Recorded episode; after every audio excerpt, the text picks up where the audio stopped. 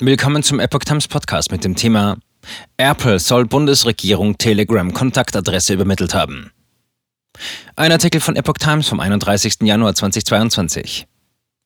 Die Bundesregierung hat beim Vorgehen gegen unerwünschte Inhalte im Messenger-Dienst Telegram offenbar Hilfe aus den USA erhalten. Das Technologieunternehmen Apple, das Telegram in seinem App Store anbietet, habe eine ladungsfähige Anschrift der Firma übermittelt, berichtete die Zeitung Die Welt am Montag. Dies habe Bundesinnenministerin Nancy Faeser nach Angaben aus Teilnehmerkreisen den Innenministern der Länder mitgeteilt. Die Bundesregierung will Telegram dazu bringen, entschlossen gegen Hass und Hetze in seinem Dienst vorzugehen. Die Firma ist für die deutschen Behörden jedoch schwer greifbar. Das von einem Russen gegründete Unternehmen hat seinen Sitz in Dubai.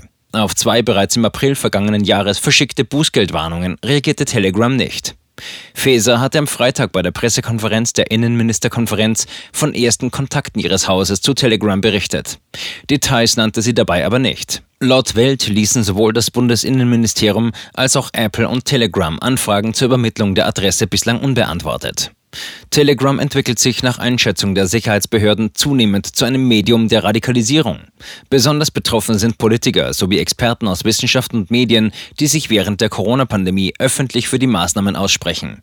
Mitte Dezember durchsuchte die Polizei Objekte von Mitgliedern einer Chatgruppe, die auf Telegram Mordpläne gegen den sächsischen Ministerpräsidenten Michael Kretschmer hegten.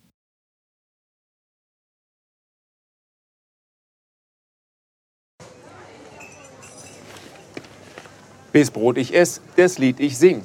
In Zeiten von Twitter und Facebook hat diese Redewendung aus der Zeit der Minnesänger neu an Bedeutung gewonnen. Bis Brot ich ess, das Lied ich sing bedeutet in der Medienwelt, dass Zeitungen die Interessen derer vertreten, die sie bezahlen.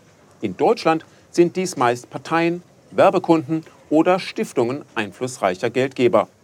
Die Epoch Times ist frei von allen solchen Einflüssen und steht allein in der Verantwortung derer, die sie finanziert, nämlich Ihnen, unseren Lesern.